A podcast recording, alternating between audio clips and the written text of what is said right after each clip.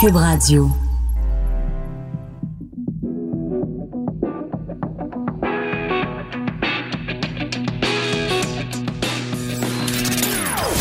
Des opinions bien à elle.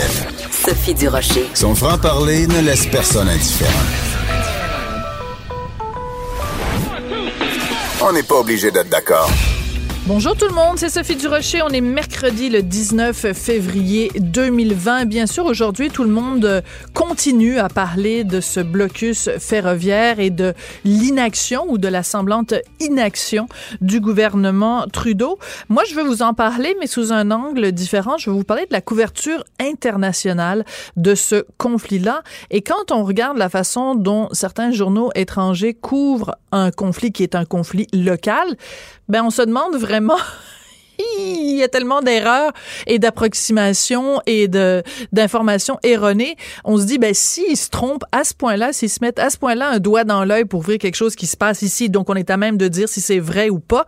Imaginez quand ils couvrent des conflits à 4 000, 20 000, 25 000 kilomètres d'ici dont on n'a aucune idée des détails, peut-être qu'on se fait leurrer également.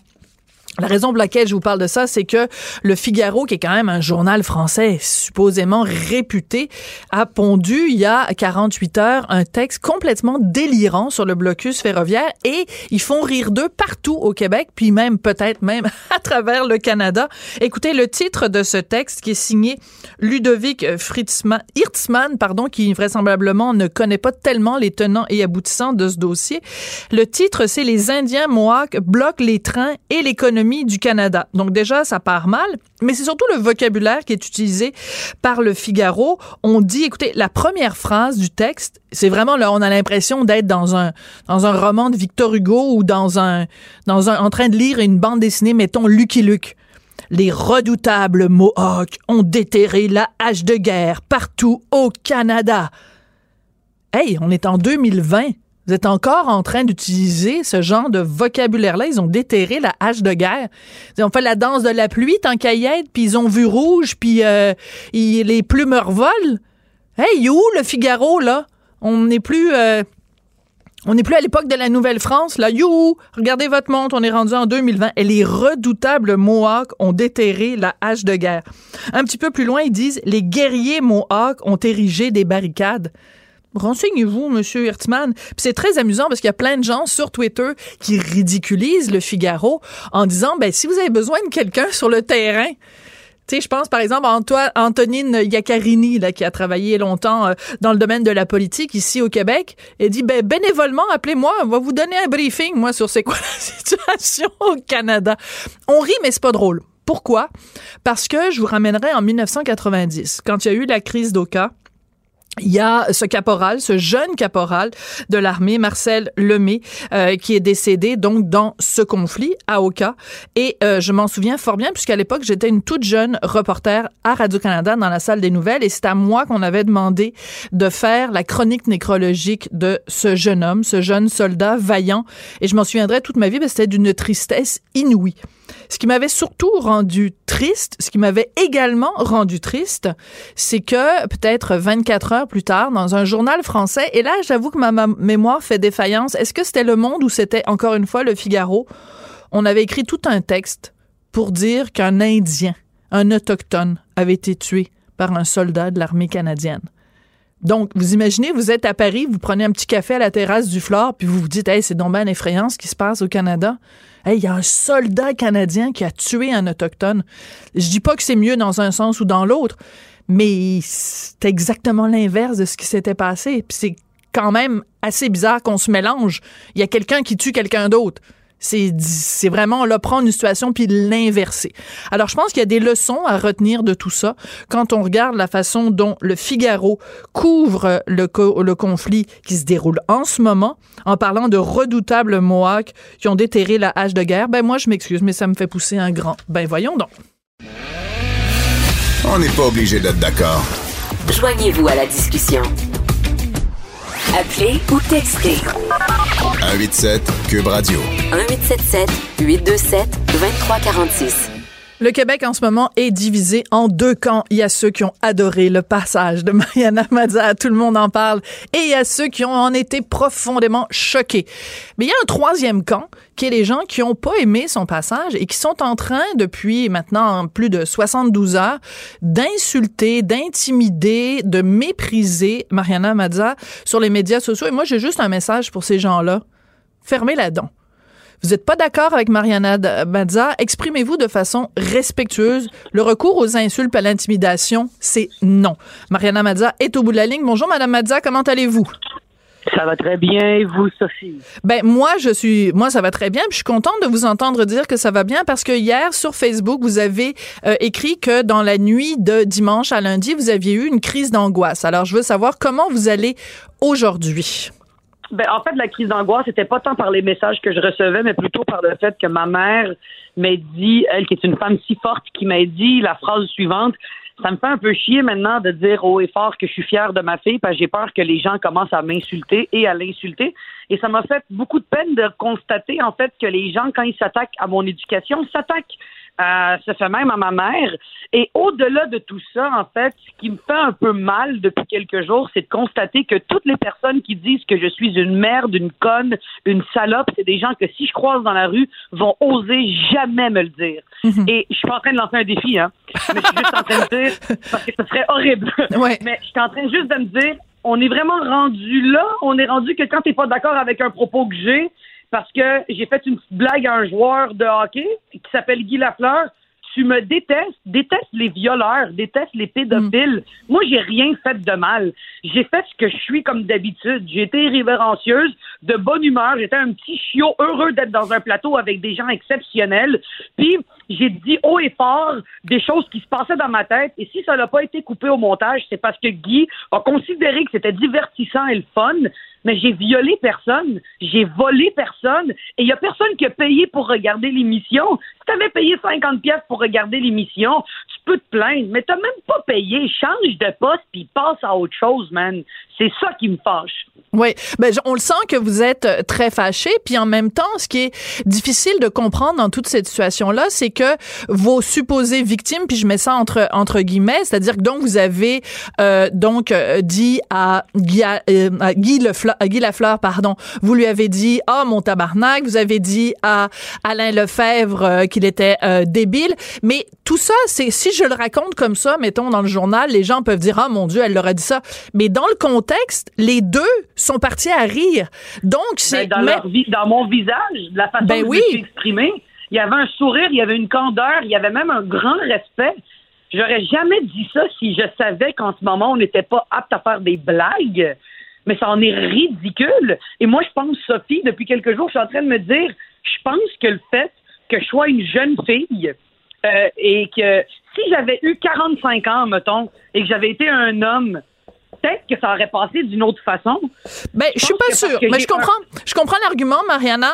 Euh, je suis pas C'est pas certaine. C'est une réflexion que j'ai. Non, je comprends. C'est une réflexion, puis c'est c'est des réflexions que j'ai depuis quelques jours, parce que ça trotte dans ma tête en me disant, mais comment est-ce qu'on peut en venir à t'es une salope quand j'ai juste fait un gag? C'est ça Ouais. mon problème. Mais mettons, un, un- mettons que Dan Bigra.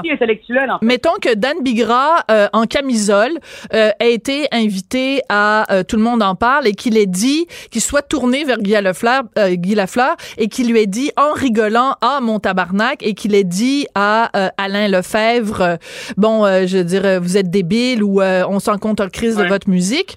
Moi, je pense que les gens sont tellement fous, Mariana. Ils sont tellement fous. Écoute, moi, des fois, je reçois là des commentaires.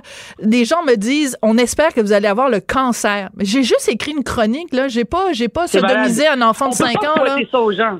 C'est méchant, en fait. Puis vous savez quoi? Je veux juste ré- rectifier une chose. Quand Oui. j'ai dit à Alain Lefebvre qu'on s'en contre Chris de la musique classique, c'était au moment du Super Bowl. Alain Lefebvre, Oui, oui. j'adore la musique classique.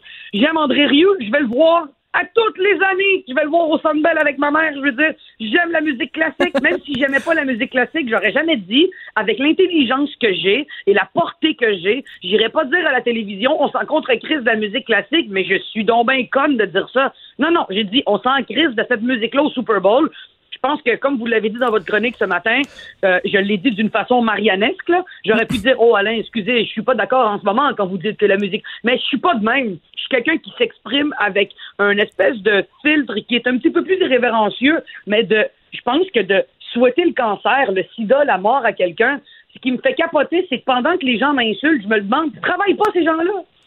Moi, les commentaires que je reçois à une heure l'après-midi, vous travaillez pas, allez gagner votre vie, ici. Je comprends pas. Non, mais pourquoi les gens vont pas travailler? Pourquoi les gens font. Il y a une, euh, vous savez qu'est-ce qui m'a choqué ce matin sur Twitter? J'ai vu euh, une madame. Une madame qui a écrit euh, dans son dans son descriptif de Twitter, elle dit euh, je suis une aidante naturelle, j'aide les gens à mourir et je les accompagne vers la mort. Ouais. Je trouve que c'est un des en fait c'est un métier exemplaire et Ouais. tellement et vous savez qu'est-ce qu'elle m'a écrit comme commentaire? Elle m'a écrit, moi, je t'aurais collissé une claque à la gueule. Oh, ben, Colin, fait que toi, t'aides les gens à mourir, mais tu frappes les autres. C'est incroyable. vraiment très brillante, madame. Mais- Et c'est là où est-ce que je me dis, j'espère que cette madame-là, si je l'avais en pleine face, j'aurais demandé, donne-moi une claque à la gueule, vas-y. Vas-y, frappe-moi pour le fun. Puis c'est ça, malheureusement, c'est qu'aujourd'hui, j'ai l'impression qu'il y a une liberté horrible sur les Internet et les gens ne savent. Moi, là, j'aimerais que toutes ces personnes-là, là, on insulte leur enfant comme ils m'insultent, voir s'ils seraient pas aujourd'hui en train de pleurer. Hmm. Mais on- J'aimerais ça, moi, qu'on insulte leur enfant pour le fun. Ben non, horrible. non, il, il, il, il le supporterait pas. Mais en fait, Ben ce que ce que vous vous décrivez, les, les attaques dont vous vous avez fait l'objet, c'est le reflet d'un d'un ton général. C'est un ton, une espèce Oui. de de de de laisser aller, de lâcher prise. Les gens se lâchent lousse sur les médias sociaux, puis en même temps, Mariana. Il y a aussi des gens qui pourraient dire, regarde, euh, c'est sûr que en allant à une émission qui est regardée par un million de personnes, puis en traitant l'un Mhm. de tabarnak, puis l'autre de débile, peut-être que vous, vous vous devez aussi faire face à la critique. C'est-à-dire que les gens peuvent Absolument. aussi, les gens de façon légitime peuvent trouver que vous faites preuve d'une certaine vulgarité. Est-ce que vous admettez cet argument-là?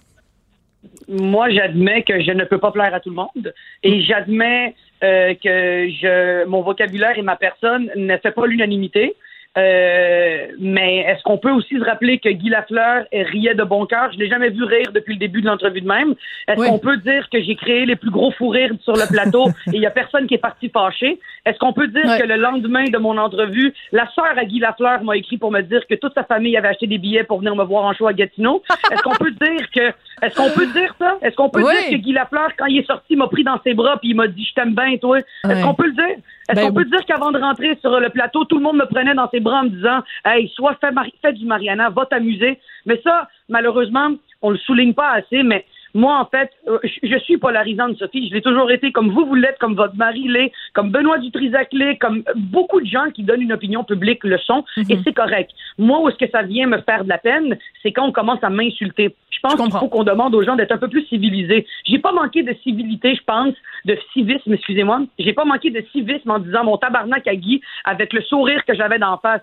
Puis j'essaie d'amener euh, une réflexion à tout ça. Si j'avais dit ça à un boulanger, est-ce que ça aurait été drôle? Est-ce qu'on m'aurait traité de bout en train? Ou parce que là, maintenant, c'est Guy Lafleur, un icône de- du hockey, puis on se dit, hey, faut pas toucher à mon hockey! Le hockey, faut pas toucher ça! Et pourtant, quand Guy Lafleur jouait mal, on le traitait d'imbécile, puis de cave, puis ah ouais, il retourne faire des, des pratiques. Ah, dans ce temps-là, c'est correct alors de dire que Guy Lafleur est un cave. Mais quand moi, j'ai juste dit mon tabarnak avec un sourire, on s'est tenu la main, puis on s'est regardé dans les yeux en riant, Ouais. là, tout à coup, je sais pas vivre. Les gens ne savent pas vivre, c'est que les gens, quand ils sont pas contents, me traitent de tous les noms. C'est eux qui savent pas vivre. Ouais. c'est dommage. Parce que Non, mais- même si j'étais resté tranquille, les mains croisées, j'avais rien dit, j'avais été relax, j'avais pas levé le ton, on aurait dit que j'étais mal habillé, que j'étais une conne, que je m'exprimais mal pareil. Moi, juste ma présence polarise les gens. Ma Ben oui, votre... présence. Mais non, vous avez juste à respirer, puis il y a des gens qui vous haïssent. Fait que, euh, Ben oui, c'est- pas correct, mais j'apprends à vivre avec ça. J'apprends à vivre avec le fait que je suis capable de divertir 300 000 personnes et de battre des records de vente et d'être la fille avec la main le plus sur le cœur pour tous les gens qui l'arrêtent dans la rue pour prendre des photos. Je peux vivre avec ça, mais je peux vivre avec des gens qui me disent Hey, moi, je t'aime pas. Ben, pas de problème, monsieur. Mais de là, à me traiter de salope, ça se peut que je veuille te crisser mon poing sa gueule. Comme n'importe qui qui se ferait traiter de salope dans la rue. Ouais. Il y a quelqu'un qui a dit T'as- T'as l'attitude d'une vieille suceuse de bête dans une ruelle. Eh Mais c'est quoi ce rac- Mais c'est quoi ce raccourci intellectuel épouvantable? Si je disais ça à ta fille parce qu'elle a fait une blague, tu voudrais me tuer? Mais c'est horrible. Ouais, mais horrible. ça, ça c'est un point qui est intéressant, puis c'est un point dont je dont je discute souvent, c'est que oui, les, les hommes et les femmes sont tous les deux de, les, dans les deux camps euh, victimes de, de, de commentaires haineux sur les médias sociaux. Mais avec une femme, ça va toujours être sexuel. D'ailleurs, vous avez vous en Ouais, vous en parlez. tu sais, je veux dire la la la, la fameuse réplique qu'on se fait servir nous les femmes. T'as du sable dans le vagin. D'abord, il va falloir que quelqu'un m'explique d'où ça vient cette patente-là.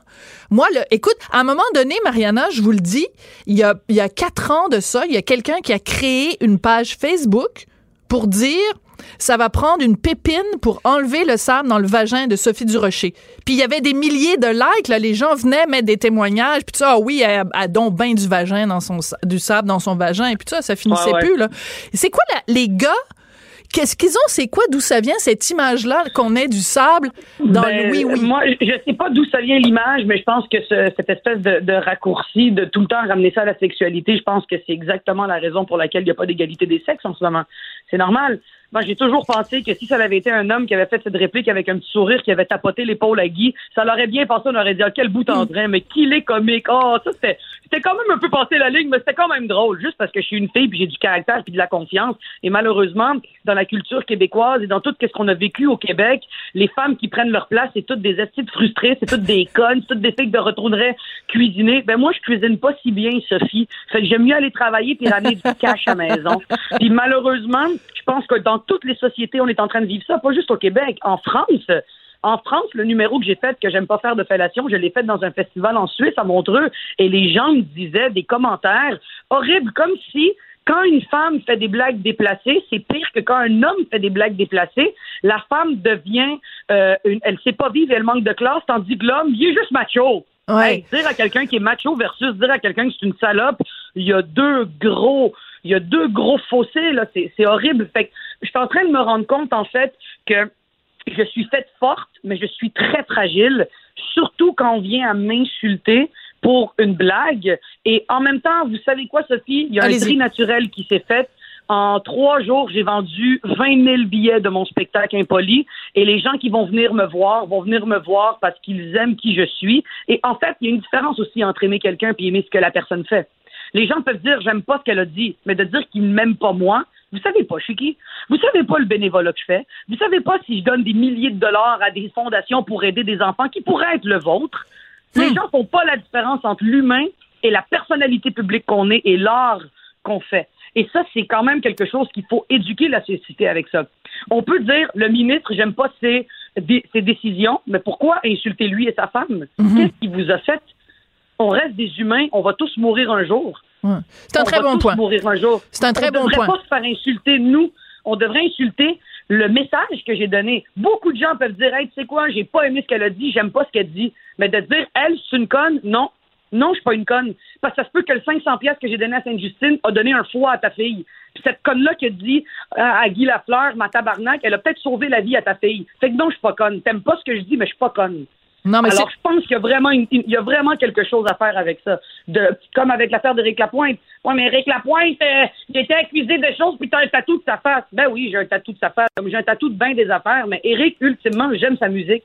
Oui, c'est ça. Vous êtes capable. vie. Puis de toute façon, Moi, vous l'avez la rappelé, vous l'avez rappelé dimanche, le procès est même pas fait. Alors est-ce qu'on peut attendre? Pour l'instant, il bénéficie Exact. de la présomption d'innocence et la justice, vu qu'on est dans un état de droit.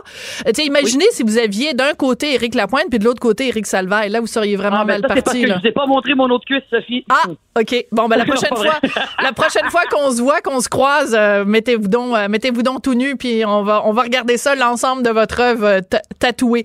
Euh, je veux qu'on parle de choses plus précises, parce que moi, ça fait plusieurs fois que j'écris euh, à votre sujet, Mariana, parce que je trouve que vous êtes quelqu'un qui dit, on n'est pas toujours d'accord nécessairement, mais vous le dites avec une franchise et un, ce que j'appelle un GBS, un gros bon sens. Il y a quelques années de ça, quand euh, vous étiez euh, en nomination euh, au gala de l'humour, aux Oliviers, quelqu'un, un journaliste, vous avait dit, ouais, mais il y a pas beaucoup de femmes qui sont en nomination, puis vous aviez répondu, ben c'est parce qu'il y a plus de gars que de filles qui font de l'humour, donc mathématiquement, on n'est pas pour demander la parité. Je veux dire, c'est ça qui est ça. Donc, vous avez un discours qui, dans le milieu artistique, est pas nécessairement le, discours le plus populaire, là. Euh, ben, je sais pas, en fait, parce que la parité, c'est une chose. La parité, c'est, mettons, dans un festival euh, de musique, on sait théoriquement qu'il y a autant de musiciens femmes, sinon plus que d'hommes. Alors, c'est dommage que dans une programmation en musique, y ait... En musique, c'est une autre chose. Puis le, le discours de la parité, c'est beaucoup fait en musique. Euh, en humour, par contre, si on fait une liste de toutes les humoristes femmes et des humoristes hommes, il y a beaucoup plus d'hommes que de femmes. Mais l'humour, ce n'est pas de la musique. Ah, Parce que de la musique, il y a des styles de musique. Euh, et en humour, il y a des styles d'humour. Euh, alors, quand on fait un gala, mettons, qui est animé par Mike Ward, le line-up va pas être le même que quelqu'un qui va, qu'un gala animé par Pierre-Luc Funk, mettons. Oui. Alors, je pense que le- la demande ne sera pas la même. Et ça, faut pas oublier. Moi, on va pas m'inviter pour aller faire un spectacle devant des jeunes adolescents euh, catholiques. Parce que je ne suis pas dans ce cadre-là. Non, mais pas vrai. vraiment. Ben Mais- oui. mais, mais là, après, c'est une question de euh, pourquoi il n'y a pas beaucoup de femmes en humour? Ben, je sais pas pourquoi il n'y a pas beaucoup de boulangères. Je, je, c'est pas un métier qui intéresse beaucoup de femmes, euh, peut-être. C'est peut-être aussi parce que euh, il faut que tu saches prendre la critique. Je connais pas beaucoup de gens autour de moi qui seraient pas en train de vouloir euh, se- aller dormir sans sortir dehors dans ma position. Faut faire Ouais. face à la musique aussi. C'est pas Et évident. et les humoristes, on aime quand même poser des questions, on aime provoquer, euh, soulever des questionnements, et ça, comme un Guy Nantel, ça demande une carapace et un, un- euh, euh, et une étoffe pour affronter les critiques qui viennent avec. Et je pense que en ce moment, les femmes en humour qui sont là sont de plus en plus fortes devant ça. Autant qu'une Rosalie Vaillancourt, qu'une Kat Levac, qu'une Virginie Fortin se, se fasse insulter ou quoi que ce soit, on est des filles qui vont se défendre. Ouais. Euh, mais je sais pas à quel point les gens ont envie de se défendre. Et aussi, on peut pas obliger des filles à vouloir faire quelque chose. C'est comme de dire pourquoi il y a plus de couturiers gays que de couturiers hétéros. Ben, je le sais pas. C'est peut-être parce que c'est comme ça que je pense pas que la société fait en sorte qu'on donne moins de place aux filles. Je pense juste que les filles qui veulent prendre cette place, il y en a moins. Et aussi, dans un gala, quand il y a moins de filles, euh, ben c'est pas parce qu'il y a pas de filles, c'est parce que les filles sont déjà été appelées. Moi, j'ai, je suis appelée à toutes les années pour animer des galas, et je dis non parce que mon emploi du temps ne me le permet pas. Vous êtes Mais super occupés. L'appel. On a fait l'appel à des filles. Puis s'il y a des filles en humour qui, qui chiolent, moi je suis jamais appelée, je suis jamais appelée, mais peut-être que c'est un travail après d'introspection à se demander, mais t'es-tu vraiment drôle? c'est vraiment ça. Non, mais c'est Hey, vrai. vous avez vraiment Mais- du front tout le tour de la tête. J'adore ça. J'adore ça. Vous avez non, parlé mais de. c'est vrai. Ben oui, ben c'est une maudite bonne question. À un moment donné, Ben, si le téléphone c'est sonne pas. question, puis- Ben, Puis même un gars, maintenant parlons des hommes. Il y a plus d'hommes que de femmes. Il y a moins d'élus. Il y a moins d'élus qu'une femme parce que dans, dans- dans- en humour, il y a tellement d'hommes avec les cheveux bruns, blancs, avec les yeux bruns. Euh, ils ont tous le même casting, puis on a toute l'impression qu'ils parlent de la même chose parce qu'il y en a plus. Mais allez demander à ceux qui ont jamais eu une seule gig parce qu'ils n'ont pas cette espèce de feature, excusez l'anglicisme, un gros, un chauve, un qui manque un œil, un, euh, un qui est vraiment plus trash. Va leur demander, eux, s'ils sont pas en crise de pas avoir de job. ouais. Mais on peut demander ça aux hommes aussi. Ben oui. un moment donné, faut, à un moment donné, je pense qu'il n'y a pas de, rien n'est légitime dans la vie et je pense qu'il n'y a rien de fair dans la vie. Euh, travaille fort, tire ton épingle du jeu et amène un propos qui va être différent et les gens vont s'intéresser ou non. Ouais. En- ensuite, moi, c'est ce que j'ai fait. Moi, je le sais que dans la vie, de la façon dont j'ai été, à, à tout le monde en parle, je le suis avec vous en ce moment, je vais l'être toute ma vie. Et comme euh, Martin Matt m'a écrit ce matin, je lui ai Hein? dit, je ne sais pas quoi faire d'autre que moi-même. Qu'est-ce qu'il vous a dit- Martin?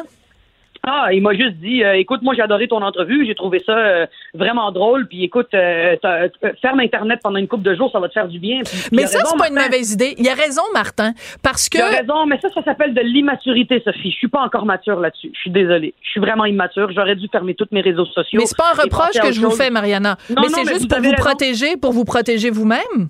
Ouais, vous avez raison. C'est 100% vous avez raison à 100 C'est là aujourd'hui ce que je suis en train de faire, je bois un café avec euh, mon partenaire d'écriture et on repasse la Bible d'impoli et à tous les moments où est-ce qu'on pense que c'est pas assez impoli, on en rajoute une couche. euh, ouais. Donc, est-ce que vous êtes en train- bon. Non, mais est-ce que vous êtes en train de me dire que justement, à cause de ce que vous avez vécu au cours des trois derniers jours, que vous allez être encore plus Mariana Mazza, puis encore plus baveuse, puis encore plus impertinente, puis insolente, puis tout le reste dans votre dans Ouais. votre spectacle. Ça vous a fouetté exactement finalement? ce que j'étais en train de vous dire. Ouais, ça vous a fouetté? ben, ça m'a fouetté à aussi euh, pas être plus, mais à être en mieux. Hmm. J'ai envie d'être en mieux, puis j'ai envie de trouver une façon que mes propos deviennent encore plus accessibles et je ne me laisserai pas abattre par tous ces gens-là qui m'insultent et qui me traitent de tous les noms. Je pense qu'aujourd'hui, on est dans une société où est-ce qu'il faut dire aux jeunes et aux moins jeunes de s'assumer, mais il faut dire aux parents de se calmer les nerfs. Parce que j'ai une réflexion. Quand le parent me dit t'es une mauvaise influence pour mon enfant, est-ce que c'est vraiment ton enfant qui s'est plaint ou c'est toi qui m'aimes pas? Hmm. Et Parce aussi, que ça, c'est un problème. Tu peux pas mettre tout sur le dos de ton enfant. Tu peux pas utiliser ton enfant comme euh, une voix de toi, ton malaise. Mais ton malaise, vis-le et ne le mets pas à ton enfant. Mhm. Mais j'irais même plus loin. J'irais même plus loin, Mariana. C'est quelqu'un qui vous a écrit pour vous insulter en disant êtes-vous un bon exemple pour mon enfant?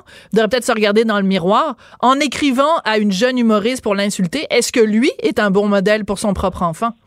Ça, c'est une très bonne question. Tu sais, quand les gens me disent Ouais, mais mon jeune de 12 ans, qu'est-ce que ton jeune de 12 ans fait à me regarder? Fais ton travail de parent, là. Fais ton travail de parent, puis va, va y montrer d'autres spectacles, là, pas le mien.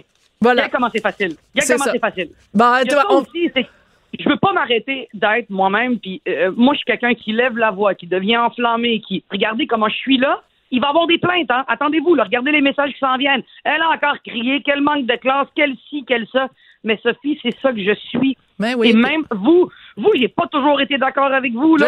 Tabarouette, j'ai- Mais vous savez quoi? Vous avez jamais arrêté d'être vous pour le bonheur des uns et pour le malheur des autres, mais vous vous êtes respecté dans ce que vous êtes profondément. Et c'est ce que je suis moi aussi. Alors, ceci dit, vous avez votre tribune et ceux qui vous aiment vous écoutent, ceux qui vous aiment pas vous écoutent pas. Mais Ah, et ceux qui m'aiment pas, m'écoutent aussi. gens- ah ouais, c'est sûr qu'ils vous écoutent pour vous envoyer chier. Ben, c'est ça, mais c'est correct. Je pense que éventuellement, je ne sais pas si c'est une perte de temps, mais des menaces de mort vont s'en suivre.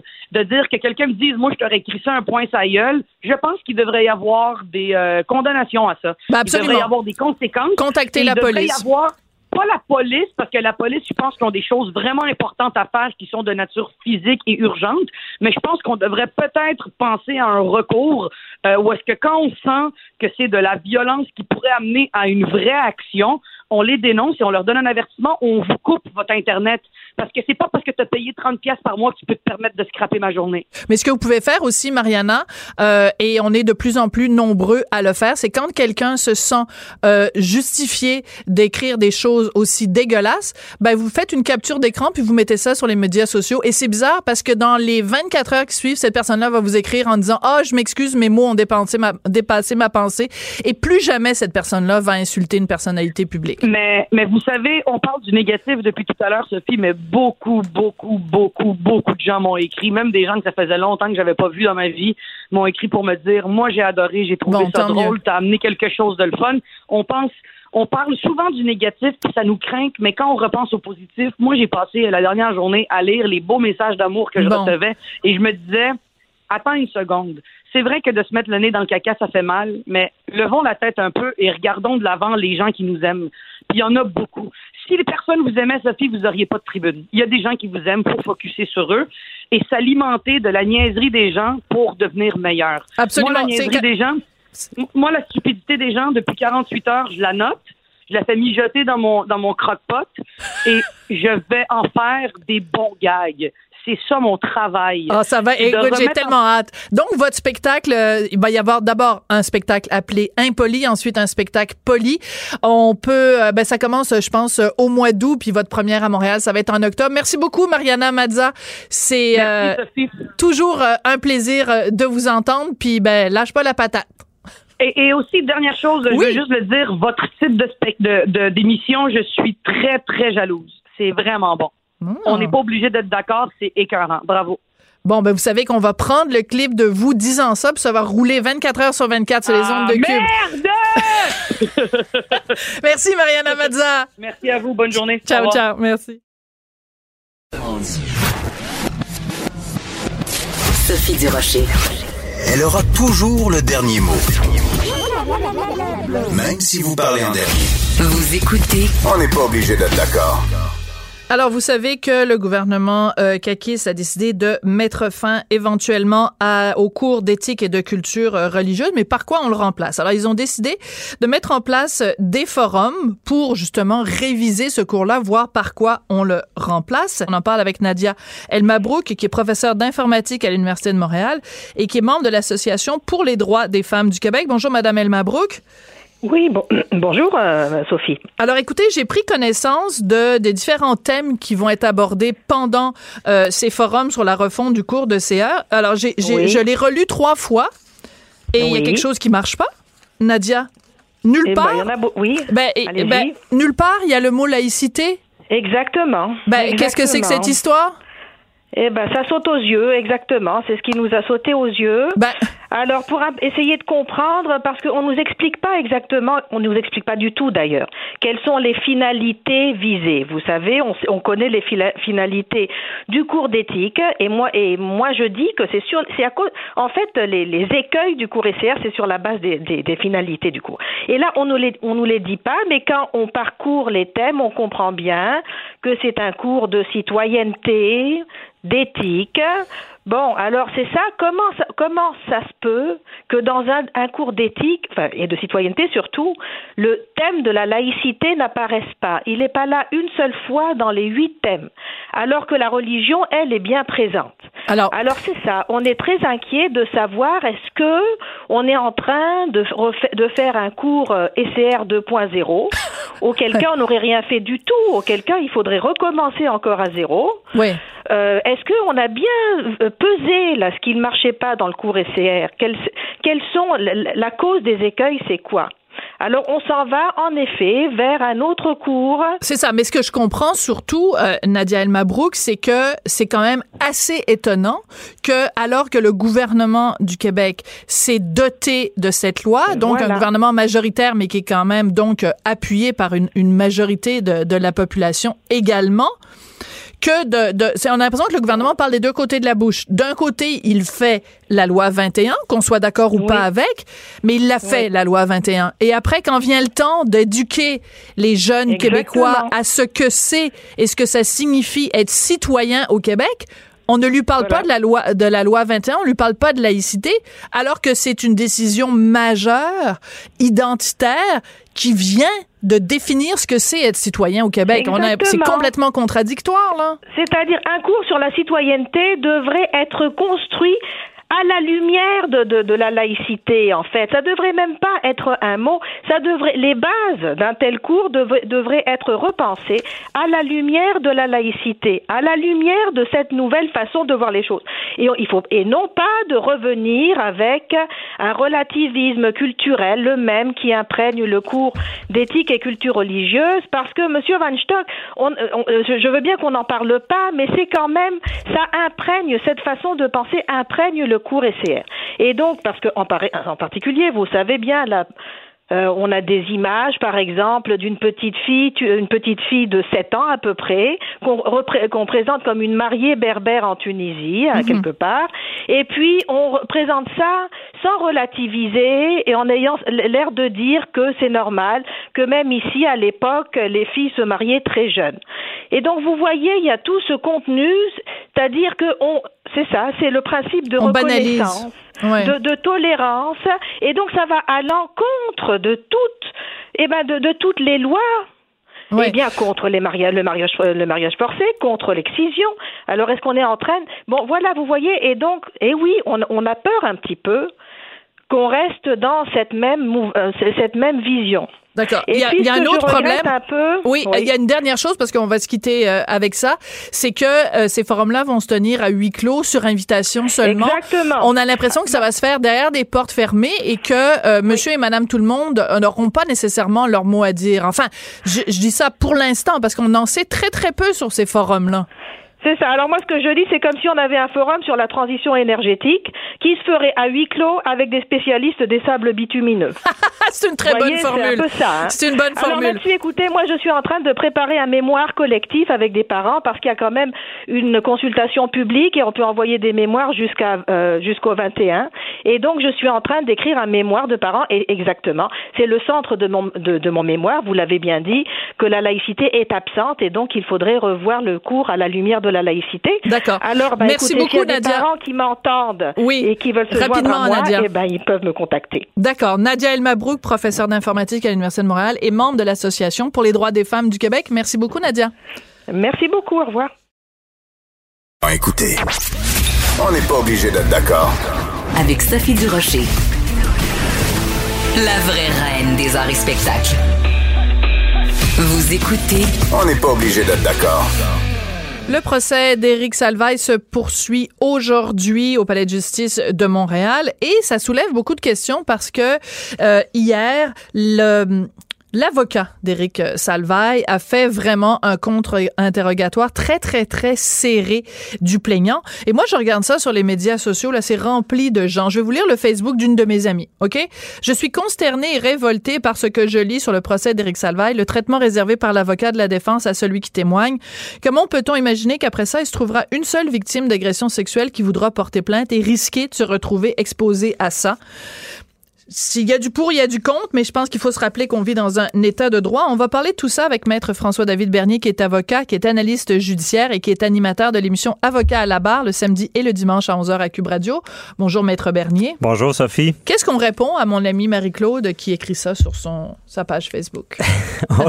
on lui répond qu'elle n'a pas tort, mais que, comme tu l'as bien dit, il y a un système de droit et qu'il y a des droits des victimes, présumées victimes, puis il y a des des, droits des gens qui sont accusés. Parce que c'est sûr qu'en 2020, on oublie que euh, on a un système très rigoureux euh, qui, qui permet, qui, qui empêche des gens d'être accusés à tort, d'être emprisonnés à tort, et qu'il y a, à l'époque, il y a des gens qui sont morts pour ça. Je le dis souvent, mais c'est des droits où est-ce qu'avant, il y avait de l'abus, on, on s'est tenu debout, on a un système qui fonctionne, donc on n'a pas le choix de passer par là. Mais parce que j'ai assisté le procès pour TVA Nouvelle rapporter tout ce qui se passait.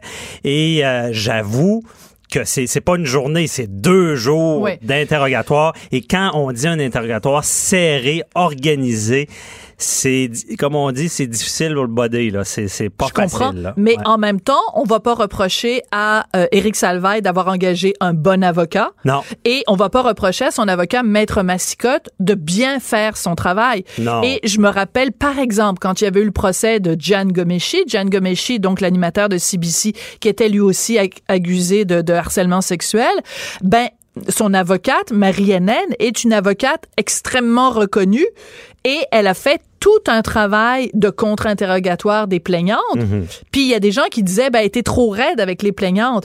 Oui, mais est-ce qu'on veut que justice se fasse ou on veut pas que justice se fasse? Ben, on veut que justice se fasse. Puis c'est comme un passage nécessaire. Mais je te donne des détails. J'étais dans la salle et Maître Massicotte a une très bonne voix. Et même et à un certain moment, M. Duguay tremblait. Là. ça peut être intimidant. C'est très. Puis moi, moi, j'étais en avant. Puis tu sais, je n'ai vu des avocats puis tout ça. Puis lui, je l'avais jamais vu plaider. Puis au début là, euh, je me sentais quasiment comme à la petite école. J'étais quasiment. je m'imaginais me faire interroger comme ça, là. Et euh, pas facile, pas facile. Puis on parle pas d'un interrogatoire euh, à, à l'improviste, là, tu sais, comme natural, là. Non. Il, est arrivé avec un. Point par point. Un, cahier, OK, un binder, là. Et il y a, il y a un assistant, lui, il y a un autre avocat avec lui, hmm. puis il y en a deux autres de l'autre bord. Et quand. Puis, tu sais, il est très bon, il est très naturel, mais quand tu dis qu'il suit un plan et tourne les pages, demande des choses à, son, à son associé pour méthodiquement euh, analyser, on appelle ça en strat, tous les facettes hmm. de l'agression. Et ça, on parle de 1993. Et ce qui nuit beaucoup à M. Duguay, c'est que c'est quelqu'un de très, on le sent, là, très, très, très, très minutieux, qui au départ, d'après moi, a pas écouté un peu ses avocats et a voulu être euh, certain en donnant des détails. Êtes-vous sûr, Monsieur Duguay? Oui, je suis sûr. J'étais à tant de, à tant de mhm. pieds de l'urinoir de la porte de ci. Et là, ça joue contre lui parce qu'on reprend tout ce qu'il a dit pour le mettre en contradiction. Alors, c'est ça. Donc, mettons que euh, il a dit la première fois quand il a témoigné, euh, euh, donc dans les dans, au préliminaire, quand il a dit, mettons, je me suis lavé les mains pendant 20 secondes. Puis là, aujourd'hui, on lui demande, vous êtes lavé les mains. Puis là, il dit 30 secondes. Hey, chose, parce qu'on parle de 1993. Demandez-moi, Maître Bernier, combien de temps je me suis lavé les mains le 22 mai 1993? Exactement. Je vais rire de vous, là. Exactement. Mais je vais vous donner un petit truc, OK? quand on vous si vous êtes victime d'une agression et on, parce qu'il y a trois places hein. au début on donne la version euh, des déclarations après ça il y a l'enquête préliminaire on mm. explique si on vous dit combien de temps vous êtes lavé les mains, n'allez pas répondre 10 secondes. Êtes-vous sûr, monsieur, 10 secondes? Je suis catégoriquement sûr, 10 secondes. Là, vous venez de vous créer un piège. On vient de Il se faut- peinturer dans le coin. C'est ça. Il faut dire, écoutez, moi, je, je dis ça aux, aux- aux témoins. Je disais, si vous n'êtes pas sûr, avant même de répondre à, à- à quelque chose, dites, je ne suis pas sûr. Ça fait longtemps. À ma souvenance, à mon souvenir, je crois que c'est environ 10 secondes. Par la suite, quand on va vous confronter, puis ce qui est arrivé, on Ouais. l'a mis en, en- en confrontation, et finalement, c'était pas 10 secondes, c'était 30 secondes. Mais s'il avait mis des nuances au départ, ça aurait fait moins mal. C'est euh, les gens fait, qui veulent en être étant trop précis, en Ouais. étant trop précis, euh, on prête le flanc à exposer certaines contradictions. C'est En tout ça. cas, il y a des gens, je vais faire l'avocat du diable, il y a des gens qui disent, ben là, à ce moment-là, il y a pas de, à ce moment-là, on demande aux victimes d'être des victimes parfaites. Faut que tu aies un comportement absolument impeccable, que tu aies tout noté, que tu mais faut pas que tu en dises trop, puis là faut pas que tu en dises pas assez, puis là ben, à Ben, ce moi, je, leur dis, écoutez vos avocats. Parce que M. Ouais. Duguay, puis je, je, je remets rien en question, mais avec ce qui est sorti, je sais pas si tu as entendu parler. euh, parce Le que, courriel qu'il Le courriel, parce que la de la divulgation, les gens se demandent comment ça, il y avait le courriel d'un échange de Duguay à son avocat. Mais l'enquête préliminaire. C'est que la divulgation de la preuve est totale. Bon. Ouais. Bon, Et alors là, explique, expliquez, Maître Bernier, pour ceux qui n'ont pas nécessairement tout suivi, euh, Donald de, Duguay, donc le plaignant Ouais. dans la cause, a envoyé, je pense, en décembre 2018, C'est ça. euh, à la personne qui, en fait, est une spécialiste des agressions sexuelles à la couronne, il lui a envoyé un courriel en disant, tu fais pas ta job comme il faut, ma belle. Ben, il est fâché contre elle. Puis moi, ce que je retiens de ça, c'est, j'en reviens à mon propos d'avant sur écouter vos avocats.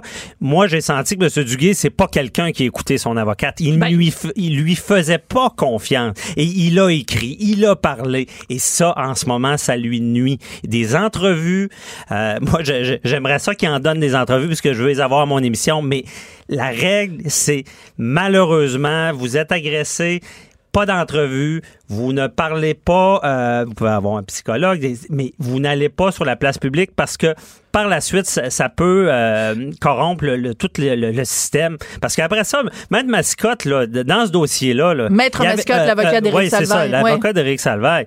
Il y a du fun, il y a quelqu'un qui a parlé, il n'y a rien de mieux qu'interroger que quelqu'un qui a déjà dit de quoi il y a quelque temps. On va le mettre en contradiction, puis ça va marcher, et ça l'a marché. Et ça a fonctionné. Parce qu'il y a Euh, des choses pendant que la Deuxième. Guerre mondiale, euh, en Angleterre, il y avait des grandes affiches sur les murs qui disaient Loose lips can sink ships. Parce qu'on disait aux gens de pas parler parce que peut-être que l'information pourrait être Mhm. Oui. utilisée par l'ennemi pour faire couler les bateaux britanniques. Et je pense que c'est une règle qu'on devrait tous appliquer. Mhm. Parle pas trop parce que ça peut te nuire. Et dans ce cas-là, peut-être en effet que le fait que monsieur euh, euh, que le plaignant soit allé, mettons à tout le monde en parle, qu'il ait fait des déclarations, chaque mot peut être analysé Ben oui. après pour dire ben Je te raconte une anecdote du procès. Parlons-en. Tout le monde en parle. Ouais. ça a été vital. Imaginez, euh, Monsieur Duguay va à tout le monde en parle pour parler en public. Et là, où ça s'est passé, cette agression-là? à Radio-Canada. À Radio-Canada, la toilette, la fameuse toilette, parce qu'il y a une agression, est à côté. Et là, ils se rendent compte qu'au début, il dit deux urinoirs. Êtes-vous sûr? Oui, je suis sûr. Et il va à la fameuse toilette pour se rendre compte qu'il y en avait seulement un. Et là, il change sa version en disant, en, en étant allé voir les lieux, il dit, non, c'est plus deux, c'est un. Faites pas ça. Vous êtes pas obligé de vous rappeler. Il n'y avait pas à manipuler ça, puis aller revoir, puis dire, ben finalement, il n'y a rien qu'un. Il faut dire, gars, j'ai pas toutes les. Je, crois que qu'il y avait ça, mais on n'est pas. Mais sa personnalité lui nuit dans le sens qu'il veut tellement être précis, puis c'est- tout à son honneur. Il veut tellement être précis, il veut parler. Et là, c'est sûr qu'on on, s'en sert la défense. Mais Sophie, c'est pas parce qu'il y a le- souvent on est avocat on plaide là puis nous autres dans notre tête de très raisonnable yeah pensez au juge de Lille le juge de Lille qui- est en prison maintenant Oui, qui oui, a oui. pas témoigné. Mais l'avocat puis toute la famille il dit on a soulevé le doute raisonnable. Mais c'est pas parce que le doute raisonnable tu l'as soulevé dans ta tête d'avocat que dans la tête du juge est soulevé. Parce que des contradictions il peut y en avoir, Il peut y en avoir. plein, mais est-ce qu'elle est assez importante pour faire perdre la crédibilité du témoin? Hmm. C'est là la question. C'est pour ça qu'on on attend à ce que Salvaire va témoigner ou pas. Voilà, bon, c'est la grosse question. Est-ce qu'on est-ce que c'est aujourd'hui qu'on va le savoir s'il témoigne ou pas? Là, on a été devancé parce qu'aujourd'hui, Peut-être, ouais, peut-être. Parce que pour l'instant, il y avait quatre témoins aujourd'hui qui étaient prévus. C'est passé très vite, là. C'est allé vite. Le premier, là, ça, ça a duré, euh, je sais pas, quatre minutes à peu près. Mais il y avait pas grand-chose à euh, Il dire. y avait pas grand-chose. Et le, il y a un témoin finalement qui n'ont pas fait euh, entendre parce qu'il y a eu une admission en lien avec ce qu'il allait dire. Et là, la, la défense a dit, bon, on va commencer cet après-midi à deux heures. On est prêt. On est devancé, mais on est prêt. Donc, cet après-midi, on devrait avoir plus de nouvelles.